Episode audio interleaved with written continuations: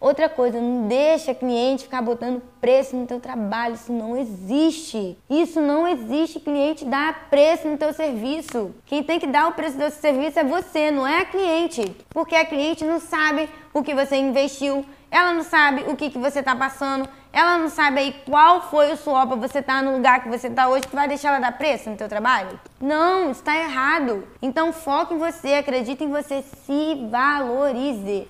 A partir do momento que você se valorizar, você vai andar. Ah, Bárbara, mas eu botei os meus cílios aqui e não tá indo porque os cílios são tudo baratos. Ah, minha filha, tem alguma coisa errada. Me desculpa, tem alguma coisa errada. Porque onde eu estava, os cílios mais caros eram o meu. E sabe por quê? E eu acabei sendo referência ali naquele lugar pelo meu cílios ser o mais caro, pelo meu trabalho ser mais... Eu me valorizava.